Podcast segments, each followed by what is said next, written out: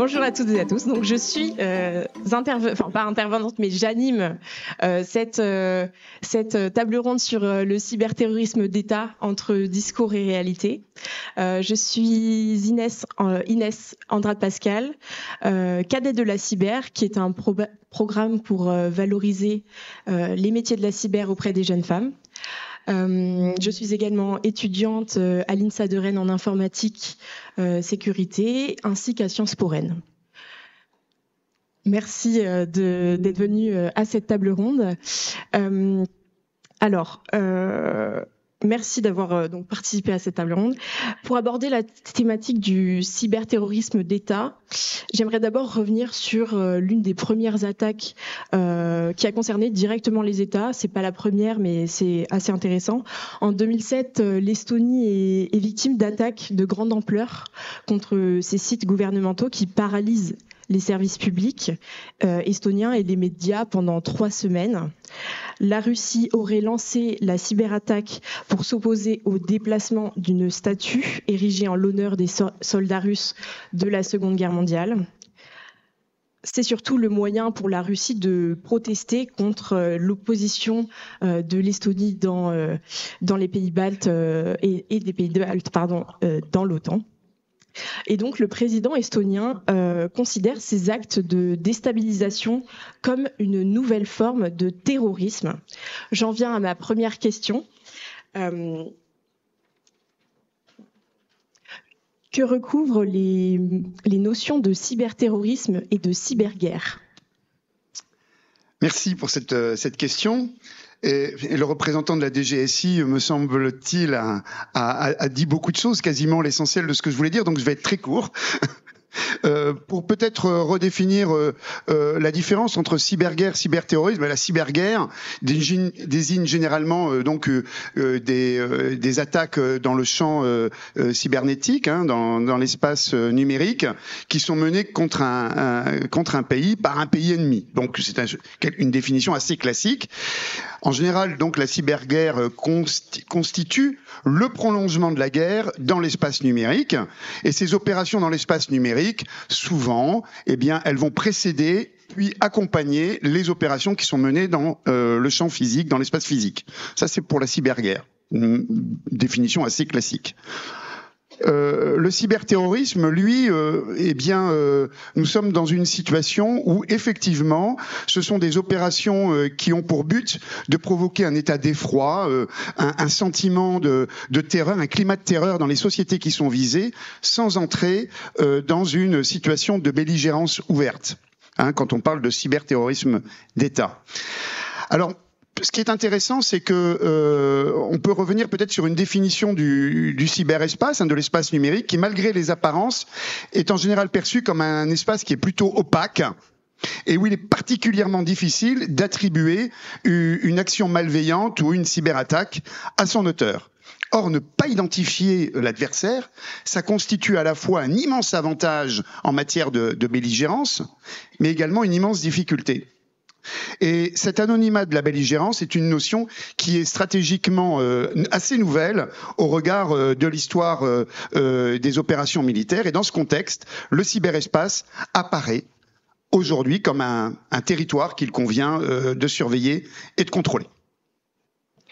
Merci pour cette réponse. Si je peux juste compléter sur un élément qui me semble intéressant, c'est à l'origine, le terrorisme vient de la terreur pendant la Révolution française. Et un des aspects de la terreur, c'est que personne n'est à l'abri. Et je pense que ça, c'est un aspect qui est assez intéressant sur le point de vue numérique. Vis-à-vis des attaques cyber, personne n'est à l'abri. Très bien. Est-ce que vous voulez compléter euh, ben, du coup, pour compléter un petit peu ben, ce que disaient mes camarades hein, et ce que disait aussi la DGSI, euh, c'est vrai que ces deux notions de cyberguerre et de cyberterrorisme, c'est quelque chose qui est relativement euh, complexe des fois à définir, même si euh, la partie cyberterrorisme, on s'en doute, hein, le but c'est vraiment de créer la peur, euh, et la partie cyberguerre, on est vraiment dans une guerre 3.0 où le but c'est vraiment de déstabiliser l'adversaire, d'affaiblir les défenses cyber et globalement de mettre à terre un État. Soit en vue d'engager des hostilités euh, complémentaires avec les moyens de guerre conventionnels. Euh, mais la, comme le disait la DGSI, la différence euh, entre cyberterrorisme et cyberguerre n'est pas hyper simple à distinguer. Il n'y a même pas de consensus international pour dire les limites de quand est-ce qu'on est sur un acte de cyberterrorisme et quand est-ce qu'on est sur un acte de cyberguerre. Parce que globalement, les auteurs de ces différents types d'actions, on ne peut pas les raccrocher soit directement à un État, soit c'est un groupuscule où on se dit, bon, il y a peut-être des liens ou autres. Et donc, ces deux réalités entre la partie cyberterrorisme pur et cyberguerre rentrent un petit peu en, corrélation et on rentre dans cette réalité. C'est-à-dire que globalement, toutes les entreprises françaises, européennes, mondiales doivent se, bah, se prémunir de ces différentes euh, cas d'usage. Et en fait, la vraie question qui reste, c'est est-ce que c'est pas si un jour toutes les entreprises vont être confrontées à un risque de cyberguerre ou de cyberterrorisme, mais quand est-ce qu'ils vont être euh, confrontés à ce risque? Merci pour ces réponses. Euh, on voit beaucoup dans les médias, dans l'actualité, euh, la cyberguerre menée par euh, la Russie contre l'Ukraine, mais aussi les représailles de l'Ukraine. Est-ce que c'est la première fois que des moyens cyber sont autant mobilisés dans le cadre d'une guerre conventionnelle? Alors, euh, je crois que c'est euh, pas la première fois hein, qu'on utilise le cyber dans un cadre d'une confrontation entre États. On a tous en tête effectivement le, le, cyber en Afghanistan pour lutter contre les IED. On a tous en tête les l'accompagnement cyber de raids israéliens sur des infrastructures iraniennes. On a tous en tête aussi euh, la lutte contre Daesh qui a été mentionnée par le représentant de la DGSI. Donc voilà, on n'est pas dans quelque chose de complètement nouveau. Néanmoins, euh, il y a certaines innovations, certains aspects qui sont assez intéressants dans le récent développement de la guerre en, Ukraine. Tout d'abord, euh, il y a eu des attaques qui ont été nombreuses. Hein. on a été dans un volume d'attaques qui a été extrêmement important, même si au final, on va le voir, l'impact de ces attaques sur le déroulement des opérations a été relativement modeste. Ces attaques, elles visaient avant tout euh, des objectifs de destruction. Destruction dans son acceptation assez large. Tout d'abord, destruction de la confiance entre les Ukrainiens et leur État. Les premières attaques qu'on a pu voir euh, quelques jours avant le déclenchement de l'offensive terrestre visaient des sites internet gouvernementaux et le message qui était passé à l'occasion de cette défiguration de ces sites, c'était Mesdames et messieurs les Ukrainiens, vous ne pouvez pas avoir confiance dans votre État. Toutes les données personnelles qui vous concernent sont diffusées sur Internet. Alors, ce n'était pas la réalité, mais voilà, un objectif de destruction de la confiance et la confiance dans la préservation de la vie privée des citoyens, qui est un, qui est un, aspect important du lien social entre un État et, euh, et ses citoyens. Deuxième euh, élément qui était assez intéressant, c'est l'utilisation de wipers. Donc les wipers sont des virus qui ont pour objectif de détruire les données. Hein. Donc là, on, on, vise à une destruction pure et simple des données. Et troisième élément, ça a été, et ça a été mentionné, destruction de certaines infrastructures, euh, et en particulier les infrastructures de communication et des SI opérationnels de l'armée ukrainienne. Mais je crois que ce qui est le plus innovant euh, dans le conflit ukrainien, c'est pas tellement la technique, c'est pas tellement les attaques, c'est la manière dont l'Ukraine s'est défendue. Et on s'aperçoit que l'Ukraine finalement a réussi, contre toute attente. Hein, moi, le premier, je pensais que on allait voir une déferlante euh, d'attaques cyber qui allait mettre à genoux l'Ukraine. Et finalement, c'est la manière dont ils sont défendus. Et je crois qu'ils sont bien défendus en mobilisant trois cercles. Le premier cercle, ça a été la mobilisation des États, euh, et en particulier les États-Unis, mais également l'Europe. Il me semble que c'est la première fois qu'on voit une implication aussi importante d'un État de manière aussi ouverte. Hein. Le général Nakasone, qui est le directeur de la NSA, et du Cyber Command américain a ouvertement dit qu'ils avaient conduit des opérations offensives aidant euh, l'Ukraine à se protéger. Donc une forte mobilisation des États. Deuxième élément qui m'a semblé euh, assez, euh, assez innovant, c'est la forte mobilisation de l'industrie de la tech et en particulier la tech américaine. Hein. Vous avez eu des grands éditeurs qui ont partagé leurs renseignements euh, leur connaissance de la menace pour pouvoir bloquer au plus tôt les attaques. Il y a eu, on en reparlera, je pense, euh, la migration de beaucoup de données de l'état civil, des administrations en dehors du territoire ukrainien dans le cloud des hyperscalers américains. Donc une forte mobilisation de la tech. Et puis troisième élément qui était intéressant et assez novateur, c'est la mobilisation à très large échelle de partisans. Hein. C'était un peu tous les hackers du monde. Euh, si vous soutenez notre cause, aidez-nous à nous défendre et surtout à porter aussi le feu cyber, même si c'était limité, vers la Russie. Et là, cette tactique de conduire des attaques euh, à l'encontre de la Russie était assez intéressante parce qu'elle pouvait se rapprocher en, en, prenant vraiment des guillemets, à la manière dont Daesh avait conduit des attentats sur notre territoire. À cause de, des attentats conduits sur notre territoire, ben, on a fixé une partie de notre défense, on a fixé une partie de notre attention. Et ben là, les attaques euh, conduites par des communautés de, de hackers à l'encontre de systèmes d'information russes ont probablement conduit à fixer une partie des défenses russes sur leur propre défense. Merci pour ces, ces réponses. Dans ce contexte de tension, on peut se poser la question du rôle des États par rapport aux groupes privés cybercriminels. Dans le dernier rapport de Google sur la cybermenace, euh, il indiquait en fait que des groupes de hackers ont dû se réorganiser en fonction des allégeances de leurs membres à certains États. Alors je pose la question, existe-t-il une porosité entre ces groupes et États? Et comment analyseriez-vous ces menaces? Je vais revenir un instant sur la caractérisation de ces, groupes euh, cybercriminels.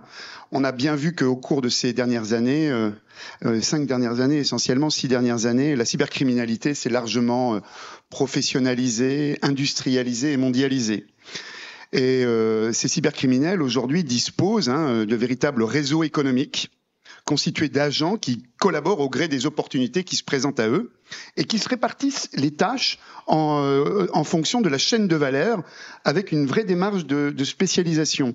On a les développeurs et les éditeurs de code malveillants, on a les opérateurs d'infrastructures d'anonymisation, les fournisseurs d'accès à des réseaux compromis, les opérateurs de réseaux de machines zombies qui les mettent à disposition de ces cybercriminels, des intermédiaires de blanchiment de rançon, des courtiers en données dérobées, bref, un écosystème euh, de la cybercriminalité euh, qui s'est réparti, qui s'est industrialisé comme de nombreuses activités de manière euh, assez pragmatique pour optimiser euh, ces activités euh, en vue véritablement d'une rémunération optimisée de ces activités. Alors ces activités de nature criminelle qui se déploient massivement aujourd'hui dans l'espace numérique finalement ne semble pas être la menace euh, la plus importante à laquelle nos sociétés sont confrontées, même s'il ne faut pas négliger hein, l'impact euh, délétère sur euh, nos sociétés et, sur, et sur nos économies de ces, de ces menaces. Mais aujourd'hui, si on regarde véritablement euh, un peu en dessous de, ce radar hein, euh, qui voit essentiellement des activités criminelles de type ransomware, eh bien, euh, les activités d'espionnage et probablement de cyberguerre, en tous les cas de préparation de cette cyberguerre, comptent parmi les risques majeurs auxquels collectivement nous pouvons être confrontés. D'ailleurs, l'ANSI le note dans un, dans, un de ses récents rapports d'activité en précisant qu'en 2021, le nombre d'attaques par rançongiciel s'est stabilisé à un niveau significatif, mais les attaques moins visibles à des fins d'espionnage et de déstabilisation persistent et se complexifient, mobilisant quotidiennement les équipes opérationnelles de l'ANSI. Alors certains grands adversaires aujourd'hui de l'Europe n'hésitent plus à mobiliser des moyens considérables pour mener des opérations d'espionnage à grande échelle, hein, et notamment euh, la Russie, euh, la Chine, mais également l'Iran ou ou la Corée du Nord, pour ne citer que les plus évidents. Et l'hypothèse d'une transformation de ces moyens d'espionnage en cyberarmes offensives est à prendre à considération. Et c'est bien entendu quelque chose qui reste parfaitement invisible lorsque c'est bien fait, bien entendu avec des, conséquences qui peuvent être potentiellement catastrophiques pour des États comme la France, voire à l'échelle du continent européen. Porosité manifeste avec des agences étatiques ou, des officines para-étatiques affiliées à nos principaux adversaires euh, géopolitiques. soit pour sous-traiter certaines de leurs actions sous une forme crapuleuse à des fins de, de déstabilisation, soit pour mener sous couverture criminelle des activités d'espionnage, de lutte informatique offensive ou de déploiement d'armes logiques dormantes. Pour le dire autrement, désormais, eh une attaque euh, d'apparence crapuleuse par euh, rançongiciel ou, de vol de données, eh bien, peut très bien euh, camoufler, accompagner, camoufler une attaque de nature étatique, d'espionnage ou de, dépôt de bombes informatiques et voir dans certains cas. Et la question s'est euh, posée hein, euh, ces dernières années. Des agences occidentales euh, de cybersécurité ont pu soupçonner certains États de mener des actions de test des infrastructures numériques d'importance vitale ou de services essentiels sous couvert d'attaques d'apparence criminelle. Voilà un peu comment, en tous les cas, quand on est un, un grand utilisateur, et c'est ce que représente le CIGREF, un grand utilisateur de produits et services numériques, en tous les cas, on, observe et on analyse ce qui se passe en ayant euh, quelques, craintes pour la suite. Merci pour cette réponse. Euh, les récentes actualités, évidemment, euh, de la guerre en Ukraine posent la Russie comme un acteur majeur de la, de la cyberguerre. Est-ce qu'on doit se méfier d'autres États ou alors la vraie menace n'est-elle pas tout simplement la cybercriminalité? Bien, bonjour à tous, hein, désolé pour le, pour le retard. Donc, euh, je vais rebondir un peu sur ce que vient de dire Henri. Euh, effectivement, donc, euh, aujourd'hui va être sous, le feu des, projecteurs la Russie. On, va en parler, on en parle depuis ce matin, donc euh, euh, bien, évidemment. Euh, c'est vrai qu'en fait, la Russie c'est le point de départ. Pourquoi? Parce que la Russie ça peut être un modèle à nous. N'oublions pas que dans, tout ce qu'on va dire ce matin, modèle en termes de, retour d'expérience, modèle en fait, ce qu'on va dire ce matin, c'est quelles sont les leçons qu'on doit en tirer, donc pour, se préparer. Et donc le, panorama que vient d'être dressé par le CIGREF, effectivement, qui reprend les propos, qui reprend les propos de, de l'ANSI hein, dans son panorama euh, euh, annuel de la menace, on voit bien effectivement euh, que la Russie n'est absolument pas seule. Hein. Bien évidemment, lorsqu'on a une approche, lorsqu'on approche, alors la Russie, le problème de la Russie, c'est qu'elle s'est fait prendre la main dans le pot de confiture bien avant la guerre en Ukraine. Hein. Souvenez-vous cette cette attaque. Je, pense qu'on n'en parle pas assez, mais elle, est vraiment très dimensionnante en termes de, cyberterrorisme, cyberguerre, enfin cyberterrorisme d'État. Donc là, c'était cette attaque TV5 Monde. Donc pour ceux, pour les, plus anciens, hein, certains n'étaient pas nés, c'était en 2015. Et, donc, par rapport à ça, euh, ce qui était très intéressant euh, dans cette attaque, euh, c'est que effectivement l'objectif stratégique. Donc en fait, le but c'est à la fois la démonstration, on vous démontre une capacité euh, technique, opérationnelle, dans un environnement. Et, donc là, le, but avéré, donc j'entendais tout à l'heure terrorisme, effectivement la terreur, c'était le sabotage d'un média, euh, d'une démonstration d'un sabotage d'un écran noir, donc ce qui est la pire des choses, évidemment pour un opérateur de l'audiovisuel. Et donc là, l'objectif est atteint, et en plus, on vous dit, voilà, on sait le faire, et c'est insidieux, et on était présent depuis un moment. Donc ça, oui, le problème, c'est que euh, la signature a été, a été avérée, parce qu'en fait, dans tout ce qu'on a dit tout à l'heure, on, on fait des suppositions. Et, à un moment donné, à, force d'investiguer, on arrive à trouver des traces. Donc on a la chance, euh, c'est aussi une thématique des enseignements, on a la chance d'avoir un réseau international qui partage des informations. Euh, Laurent a, abordé effectivement ce partage en guerre euh, en Ukraine. Effectivement, ça c'est très très important. Et donc en fait, alors effectivement, quand on partage, on partage avec tout le monde, y compris les malfaisants. Mais c'est un choix que, que l'on fait au départ. Et puis donc à chacun après de se préparer avec les éléments effectivement que vous avez pour faire ça. Donc la Russie, pas de chance. Euh, effectivement, les signatures ont été avérées. Euh, donc euh, un groupe a été mis en évidence. À l'époque, on appelle ces groupes, ils sont, ils sont identifiés. Donc je vous invite effectivement à, à, à, utiliser un petit peu ces, référentiels qu'on partage et non pas que pour les malfaisants. Donc là, c'est en l'occurrence le Mitre Attack, par exemple. Hein, mais vous avez, vous avez des dérivés, mais on parle tous le même langage. Donc on connaît les procédures et les techniques euh, d'attaque de ces groupes-là. Et donc lui, en l'occurrence, effectivement, il s'est fait prendre la main dans le pot de confiture. Et ça permet effectivement d'anticiper, de se dire, face à ça, qu'est-ce qu'on fait? Donc oui, un, euh, la Russie est montrée en exemple, mais bien évidemment, euh, aujourd'hui, ce qu'on voit poindre, ce qu'on ce qu'on imagine, et, et, et c'est tout à fait naturel, il y a deux niveaux en fait. Il y a deux niveaux. Il y a le niveau, je dirais, des, des, des, des États un peu autocratiques ou des États effectivement où d'ailleurs intrinsèquement vous parlez de cybercriminalité, euh, je dirais euh, la corruption par essence peut aussi être un acteur très dimensionnant de l'activité. donc on, on, pourra mettre plus tard en, en, liaison les deux. Et donc ces États, alors la Chine a été citée hein, euh, dans le panorama. Je rappelle que c'est la première fois qu'on voit un directeur général de l'agence. Souvenez-vous, au mois d'août, il, y a, il y a deux ans, euh, interpellé parce que face à la menace, effectivement, euh, je rappelle quand même de, de l'espionnage numérique euh, pour récupérer toutes les données en vue d'eux, euh, c'est une partie de la guerre. Hein. C'est effectivement cette guerre économique.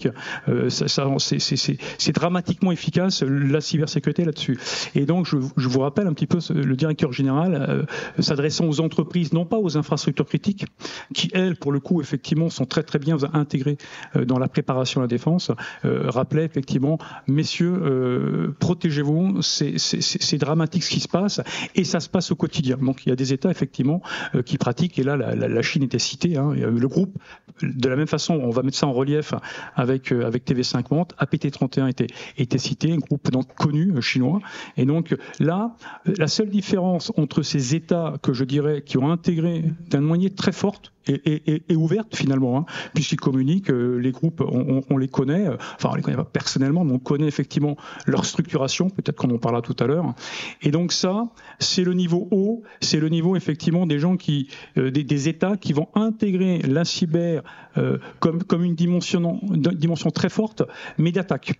Et je dirais l'autre rayon, le deuxième cercle, effectivement plutôt, c'est les États, c'est les États démocratiques qui, aujourd'hui, euh, pour faire simple, ont, effectivement cette notion-là en approche défensive euh, essentiellement, et puis certains euh, qui historiquement, pareil, se sont fait entre guillemets prendre la main dans le pot de confiture, et donc qui nous permettent de dire on sait que, euh, je pense aux États-Unis, on, en parlait à l'instant quand on disait effectivement en Ukraine, ils ont, on a partagé, on a bénéficié de leur technologie, mais imaginez en termes de retour d'expérience pour nous tous, France par exemple, ce que ça veut dire qu'on est capable de faire euh, avec les outils qui sont mis à la disposition, non pas pour faire la guerre, mais pour faire du business euh, aujourd'hui au quotidien. Donc il faut vraiment être très attentif à ça, faire le lien effectivement avec ça. Et donc bah, les États-Unis, je, je, vais citer ce cas parce que je dirais, c'est vraiment la bonne approche par rapport à cette dimension euh, de cybersécurité. les États-Unis sont en guerre. Hein. Depuis 2001, ils sont en guerre. Ça a été rappelé sans doute. Et, donc, par rapport à ça, on a mis des outils. Donc, le Patriot Act revu deux fois, le Cloud Act aujourd'hui dont on vient finalement de parler, va vous permettre, va vous permettre effectivement de pouvoir dire voilà, mon information, mon patrimoine informationnel, il est à moi. D'accord? Je le partage pas, je ne vais pas le partager avec vous. Et si dans mon environnement, effectivement, euh, donc c'est vraiment une, une, stratégie euh, d'État pour dire voilà, euh, ma, vision, ma vision demain, la, cyber va, va, va, être intégrée. Et donc en fait, c'est un outil dramatiquement puissant parce que en fait, on vous le dit, c'est-à-dire qu'on le sait on partage ça quand on regarde le, Cloud Act. Un certain, euh, il y avait un témoignage d'un chef d'entreprise qui a été concerné effectivement par le Patriot Act. Et, donc en fait, on vous met effectivement votre information. Euh, cette information-là, elle est à nous, puisqu'effectivement, elle est sur le sol américain, etc. Donc ces notions-là, c'est vraiment, euh, il y, a, y, a, le niveau haut de ce qu'on voit, et puis les d'autres États. Excusez-moi d'avoir été un peu long. Pas de souci.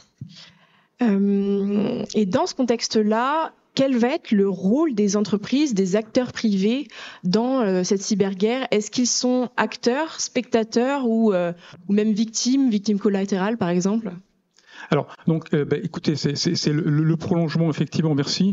Donc, L'essentiel, c'est vous. Hein. Ce sont les entreprises effectivement qui participaient à, euh, qui participaient à, ce, à, cette communauté de la cybersécurité. Alors, je vais prendre plutôt le, euh, je vais me positionner sur, sur, le modèle français parce que c'est intéressant parce qu'en fait, ça veut dire que euh, aide-toi et le ciel t'aidera. Parce que effectivement, quand on voit dans, dans cette dimension, dans ce conflit, il, il, est impératif, mais, mais on a la chance, on a la chance d'avoir un modèle quand même euh, dynamique. Alors c'est toujours pas assez euh, rapide, euh, c'est pas, c'est toujours insuffisant, mais quand même, il y a énormément de, d'outils qui sont mis en place. Et moi, je pense qu'on oublie une chose, c'est, souvent, on, a mis en place une, une, stratégie de défense nationale en cybersécurité. Et donc, en fait, quand on la, quand on la relie, on voit bien effectivement en France, un, le cercle 1, la France, nous, vous les acteurs économiques, et, effectivement les entreprises pour la partie cybersécurité euh, sont, sont, citées, et, et, en disant effectivement vous devez participer à la protection de la souveraineté. Donc c'est le cercle, effectivement, c'est ce qui nous concerne, d'accord, face à face à ce potentiel, c'est une potentielle agression demain, par exemple. Et puis deuxième chose, dans cette stratégie, c'est dire, n'oublions pas, donc réalisez vos outils, vous les acteurs de la cybersécurité, mettez à, notre disposition des outils qui nous permettent effectivement de, de conduire cette souveraineté. D'accord? Et puis après, on passe à un niveau dessus l'Europe. Donc l'Europe qui est étrangement absente par moment, etc. En cybersécurité, c'est cité. Et nous, et la France, on a un devoir d'avoir ce, ces deux niveaux. Hein. Alors euh, voilà. Donc il y avait. Je ne vais pas faire un couplet sur le RGPD, mais c'était c'était une approche. C'était dans ce deuxième cercle. Mais effectivement, ça, les acteurs que nous sommes, on est directement impliqués. Victime collatérale, c'est possible potentiellement. Euh, à partir du moment où un, je rappelle, euh, nous, aujourd'hui, Risque Summit, c'est à destination de, de, nos RSSI. Donc, euh, nos, enfin, entre autres, également. Euh, les RSSI, effectivement, c'est la, la, gestion du risque. La gestion du risque, donc quand vous posez la question, bien, ça fait partie, c'est un, un, un, nouveau contexte qui nous est, euh, qui est proposé, que, que, que l'on doit, qu'on n'a pas, on pas à discuter. Par rapport à ça, il y a, euh, il y a malheureusement une vraie opportunité pour nos entreprises de, de, de, de de participer à cette, œuvre collective. Merci. Merci pour votre réponse. Euh, L'accroissement de la menace cyber en Europe de l'Est est-elle l'occasion pour les entreprises françaises euh, de pénétrer de nouveaux marchés ou au contraire, euh, est-ce que c'est la chasse gardée des, entreprises américaines dans le cadre de la protection contre l'OTAN Enfin, contre l'OTAN, non, de l'OTAN, pardon. De l'OTAN, oui.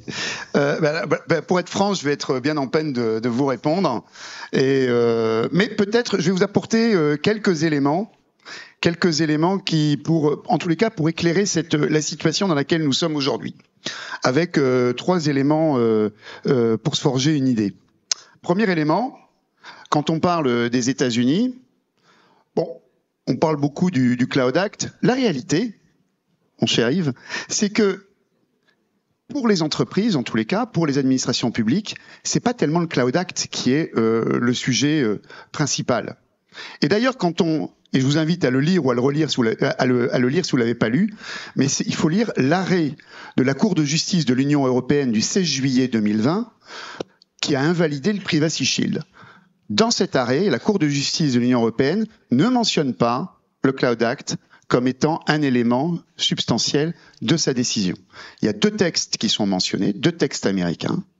C'est la section 702 du Foreign Intelligence and Surveillance Act, et l'Executive Order 12333. Ces deux textes permettent aux agences de renseignement américaines de faire de la collecte massive, a priori, sans mandat judiciaire, des données des non-US personnes, c'est-à-dire des personnes étrangères aux États-Unis, euh, qu'elles soient physiques ou morales d'ailleurs, dès lors que ces données sont hébergées dans une entreprise sous euh, législation américaine. C'est ça qui est le principal sujet. Et euh, cet euh, arrêt de la Cour de justice de l'Union européenne concernait bien entendu les données à caractère personnel, puisque ça a invalidé le Privacy Shield. Mais c'est également, bien entendu, une observation qui concerne tout type de données, y compris les données non personnelles mais sensibles des entreprises non américaines. Ça, c'est le principal problème. Parce que ça permet, ça donne, notamment aux États-Unis, une capacité inégalée dans l'histoire du renseignement de faire de l'intelligence économique à grande échelle, de faire du renseignement d'intérêt économique. Et toutes les agences, quelles qu'elles soient, font du renseignement d'intérêt économique. Je sais de quoi je parle. Euh, ça, c'est la première observation. Et d'ailleurs, la Chine possède une législation sensiblement équivalente, hein, euh, et même un peu plus profonde. C'est la loi, je crois, sur le renseignement euh, national du 28 ou 27 juin 2017, qu'il est intéressant d'aller regarder, notamment son article 6. Deuxième observation, quand on parle du marché de la sécurité numérique à l'est de l'Europe, Il faut voir que, euh, en tous les cas, la France, euh, avec euh, également, je crois, l'Italie, l'Espagne, ne partagent pas tout à fait la même appréciation que nos partenaires européens du Nord et, de l'Est. J'en veux pour preuve notamment un débat particulièrement intéressant qui a lieu aujourd'hui autour du schéma de certification des services CLAD proposé par l'ENISA, hein, le UCS, qui propose dans son niveau 3, qui n'est pas un niveau obligatoire, hein, mais qui est disponible disponible pour les entreprises et les administrations publiques qui auraient besoin de ce niveau 3, qui propose donc cette fameuse immunité aux législations non européennes à portée extraterritoriale, comme la section 702 du FISA. Eh bien, aujourd'hui, le débat, c'est euh, notamment nos amis néerlandais, danois, polonais et, euh, dans une certaine mesure difficile à établir en Allemagne, euh, nous disent attention, ce niveau 3, ça va froisser l'allié américain, dont nous avons particulièrement besoin et dont nous sommes aujourd'hui dépendants. Et là, gros débat, est-ce que l'on va être capable en Europe de se doter euh, d'un schéma de certification des services cloud qui est particulièrement important et qui est appelé de leur vœu, notamment par les entreprises, hein, par les entreprises utilisatrices, y compris les entreprises utilisatrices néerlandaises ou allemandes, puisqu'on a euh, travaillé avec, en, tout cas, CIGREF avec Voice en Allemagne, CIO Platform Néerlande aux Pays-Bas, sur ce sujet on attend un schéma de certification quand on est une entreprise, une grande entreprise internationale, un schéma de certification avec ce niveau 3 qui consacre l'immunité aux législations non européennes à portée extraterritoriale. Si ça marche pas, ça va être plus compliqué pour les offreurs de services cloud au niveau européen. Troisième euh, observation, euh, et ça c'est valable pour toutes les entreprises, qu'elles soient au sud, au nord ou à l'est de l'Europe. Quand on est une entreprise, une grande entreprise, euh, on a une aversion profonde à l'intégration de la complexité de ces offreurs de solutions, de ces fournisseurs. On attend que celui-ci nous offre des euh, solutions qui soient faciles à mettre en œuvre, qui soient optimisées pour minimiser l'impact sur les ressources humaines, sur le coût d'exploitation et ainsi de suite. Et donc aujourd'hui, si j'avais un seul conseil à donner à l'industrie de la cybersécurité euh, française et européenne, eh bien, regroupez-vous, proposez des offres qui soient euh, packagées, pour des grandes entreprises et qui permettent, par la mutualisation, ne serait-ce que des activités commerciales, des activités de support, proposer des interfaces mutualisées, euh, permettant de minimiser l'impact euh, sur euh, les ressources humaines nécessaires pour opérer, pour exploiter les solutions de cybersécurité. Tout ça, aujourd'hui, je pense que c'est un mouvement dont euh, l'industrie de la cybersécurité, de la sécurité numérique en, France et en Europe doit être consciente. Elle est trop morcelée quand on est une grande organisation, quand on est une grande entreprise. Et euh, c'est un constat que l'on fait depuis plusieurs années, qu'on se permet régulièrement de faire remonter vers nos amis de cette industrie peux peut-être te répondre alors. J'espère. Merci Henri. Non mais je partage euh, effectivement le, le, défi qui est devant nous, hein, c'est de rendre la cybersécurité accessible, facilement intégrable pour les grands groupes, mais surtout accessible financièrement pour le plus bas de marché. Et on s'aperçoit que aujourd'hui, ce sont les pros, les PME qui sont beaucoup plus attaqués et qui sont le vecteur d'entrée vers euh, les grandes entreprises. Oui, je, sur ce sujet-là, il faut bien voir que quand on regarde sur le périmètre des adhérents du CIGREF, sur les cinq dernières années, un facteur euh, de multiplication des budgets dédiés à la sécurité, à la cybersécurité, un facteur 3 pour les entreprises les moins sensibles, un facteur 5 pour les entreprises les plus sensibles en 5 ans. Il n'y a pas d'autres domaines qui ont connu une telle augmentation de leur budget. On est bien d'accord.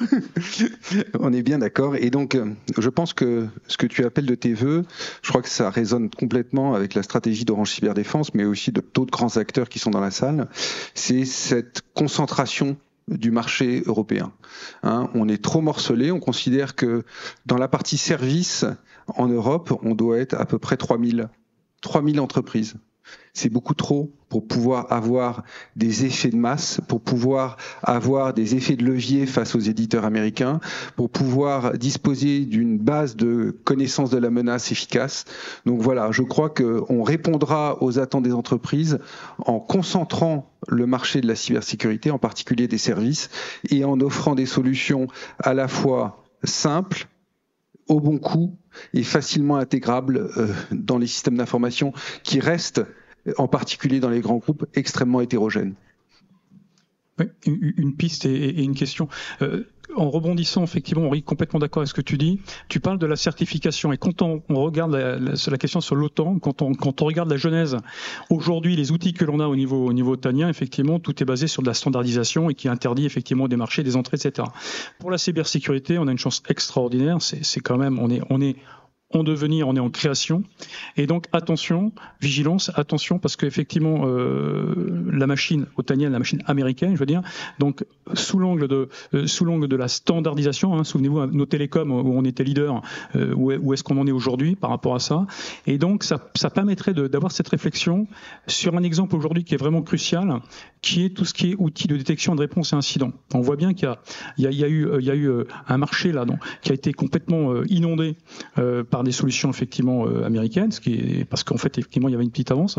Et là, le, réseau, français en tout cas, a bien réagi avec des, belles, sociétés, hein, euh, dont, certains ont un produit qualifié, hein, ce qui n'est pas le cas effectivement des solutions euh, américaines. Et pourtant, on, les, on les utilise, etc. Derrière, demain, ces outils sont au cœur au cœur de la stratégie d'une entreprise. C'est-à-dire qu'effectivement, cet outil de détection et de réponse à incident, euh, vous y mettez tout dedans, d'accord? Vous mettez vraiment vos secrets. Donc là, il y a vraiment un enjeu. Et donc, euh, euh, pour illustrer un petit peu ce que tu dis hein, là-dessus, donc c'est vraiment allons concrètement sur des sujets d'actualité. Et puis là, il n'y a pas de négociation. Or, je vois. Alors, les petites entreprises, elles font effectivement comme elles peuvent. Et, là, c'est là où on a besoin effectivement des, des grands acteurs. Allez-y. Et puis souveraineté. Hein, je vois Bernard et je comprends tout ce qu'il dit en, faisant une moue de la tête, non. Il posera la question tout à l'heure sans doute. Mais, l'enjeu, il est là, il faut se battre là-dessus. Euh. Merci pour toutes ces réponses. Euh, on voit bien du coup que le rôle des moyens cyber est amené à s'accroître euh, dans, les prochaines guerres. La plupart des pays redéfinissent leur stratégie nationale. Alors je pose la question, la France dispose-t-elle d'assez euh, de ses moyens cyber? Eh bien déjà, merci de revenir sur la partie stratégie défense nationale parce que globalement maintenant la partie l'enjeu des cybermenaces et toute la partie cybersécurité est une des priorités, si ce n'est la priorité euh, côté sécurité nationale. On le voit avec la création, euh, que ça soit côté euh, OTAN, avec, avec le centre de cyberdéfense euh, euh bah, côté OTAN, euh, tout comme la partie comme cyber côté français. L'un ayant pour, pour objectif justement de diffuser le savoir, partager les informations entre États et permettre justement une meilleure coordination à l'échelle OTAN, tout comme côté français avec la partie comme cyber, mais qui lui est plus a plus un axe de défense sur l'intégralité bah, du du, SI et de l'écosystème français. Euh, et on le voit justement que euh, même si on le dit souvent, le nombre de personnes qui font de la cyber, on va dire en France ou même dans le monde, est euh, très très limité et qu'il faudrait l'agrandir, on voit quand même qu'on a des compétences en propre euh, côté côté français. Comme on le voit, comme je l'ai cité au début avec euh, le centre de défense euh, de cyberdéfense côté côté OTAN, ils organisent un challenge régulièrement chaque année qui s'appelle Lockshield, dans lequel la France tient les premières positions depuis plusieurs années, dont l'année dernière où ils ont tenu la, la première position. Pour rappel, Lockshield, c'est un challenge de Blue Team, Red Team, donc de défense attaque, dans le dans lequel chaque pays doit constituer une équipe euh, bah, de défense. Euh, pour la France, les représentants sont l'ENSI et le ComCyber. Et on voit globalement, au niveau de, bah, de, chacune des années, euh, que on, arrive à hyper bien se positionner côté français. Et l'année dernière, on a quand même fini première nation là-dessus. On a réussi à, en tout cas l'ENSI et le cyber dans, la partie Blue Team, ont réussi à faire face à 2500 cyberattaques et à protéger 4000 systèmes fictifs. Ce qui est quand même, ce qui montre un petit peu euh, bah, le cocorico à la française, hein, euh, la, la, réussite. Euh, en plus de tout ça, on voit que la France ne, ne, reste pas sur ses lauriers en se disant bon, on a quand même un bel écosystème, on a l'ANSI, on a le ComCyber qui arrive à nous protéger vis-à-vis du, du, cyberterrorisme et de la partie cyberguerre, mais euh, globalement, on a des nouvelles, bah, des nouvelles initiatives comme l'année dernière avec la partie euh, avec le, le, rassemblement des acteurs autour du campus cyber, acteurs privés et acteurs publics, on voit globalement la synergie qui, qui arrive à se dégager de ce lieu totem, elle arrive à, à, fait, à participer, on va dire, à l'effort commun, à augmenter le niveau de maturité cyber de tout l'écosystème français, et aussi, ça permettra, on va dire, à terme, de pouvoir réquisitionner plusieurs acteurs privés, dans le cas où on aurait une cyberguerre, on l'espère pas, d'acteurs justement privés pour les réquisitionner pour soit de la, cyberdéfense euh, aux côtés de l'ANSI du ComCyber ou autre. Donc globalement, on peut dire que le niveau de, de, bah, de compétences en France est quand même relativement élevé vis-à-vis de l'expertise, vis-à-vis de la coordination en interne, même si on va dire que si on avait un peu plus de monde, ça aiderait. C'est tout l'enjeu et c'est ce qu'on espère si je puis me permettre juste une remarque là-dessus. Il y a quand même un, un, domaine où la France fait preuve de carence, mais c'est la même chose euh, dans, dans, les autres États européens. C'est en matière de capacité judiciaire à traiter les cas de euh, cybercriminalité euh, les plus avancés. Où là, franchement, euh, en France, on est extrêmement, extrêmement mal préparé à, à, à ces, ces sujets-là. Et le nombre de dossiers Hein, euh, euh, non instruits qui s'entassent dans les, chez les procureurs euh, sont particulièrement élevés. Après, c'est peut-être dû globalement, on va dire, au niveau de maturité de la partie juriste en France et les problématiques côté sécurité on a des fois quelques, quelques problèmes de compréhension où on est obligé de, de, traduire et de vulgariser, même de vulgariser des fois à outrance, on peut le voir hein, dans nos différents métiers.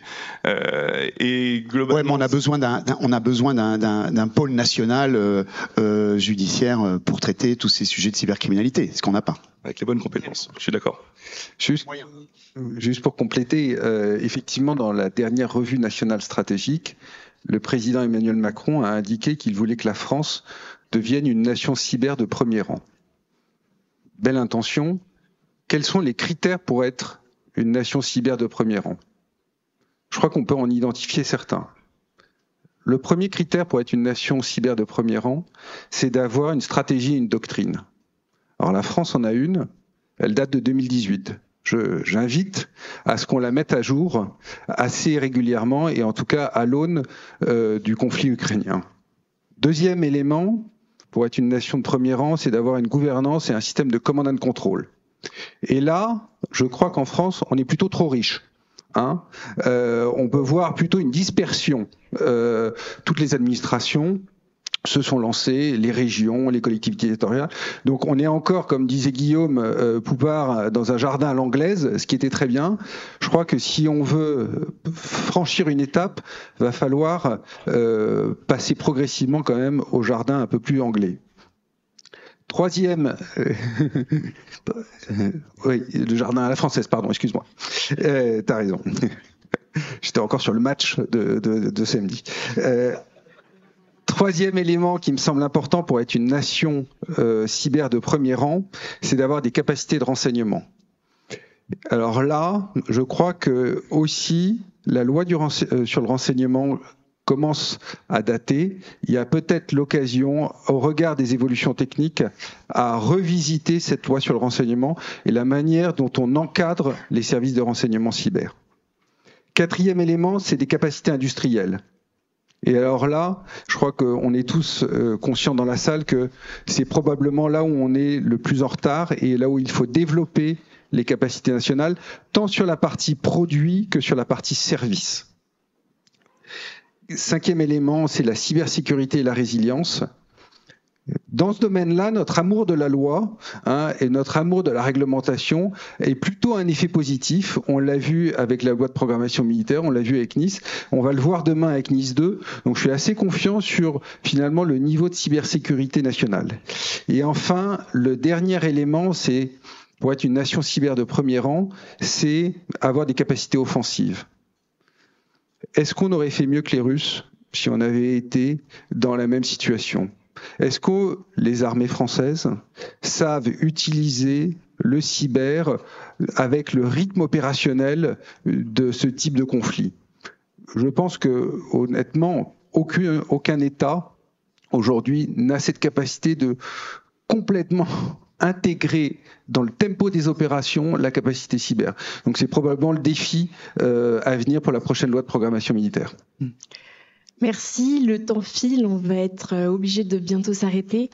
Euh, je voudrais juste euh, rappeler, en fait, bah, on l'aura compris aujourd'hui et, dans cette table ronde, aucun État, aucune démocratie ou, ou même dictature ne peut se désintéresser de ce qu'il se passe dans le cyberespace. les États sont obligés de reconnaître la cyber comme un nouvel espace géopolitique et comme un instrument nouveau qu'il faut savoir manier pour l'utiliser ou pour euh, s'en défendre. Merci à vous euh, pour ces interventions et euh, on va laisser la place à la prochaine table ronde. Merci.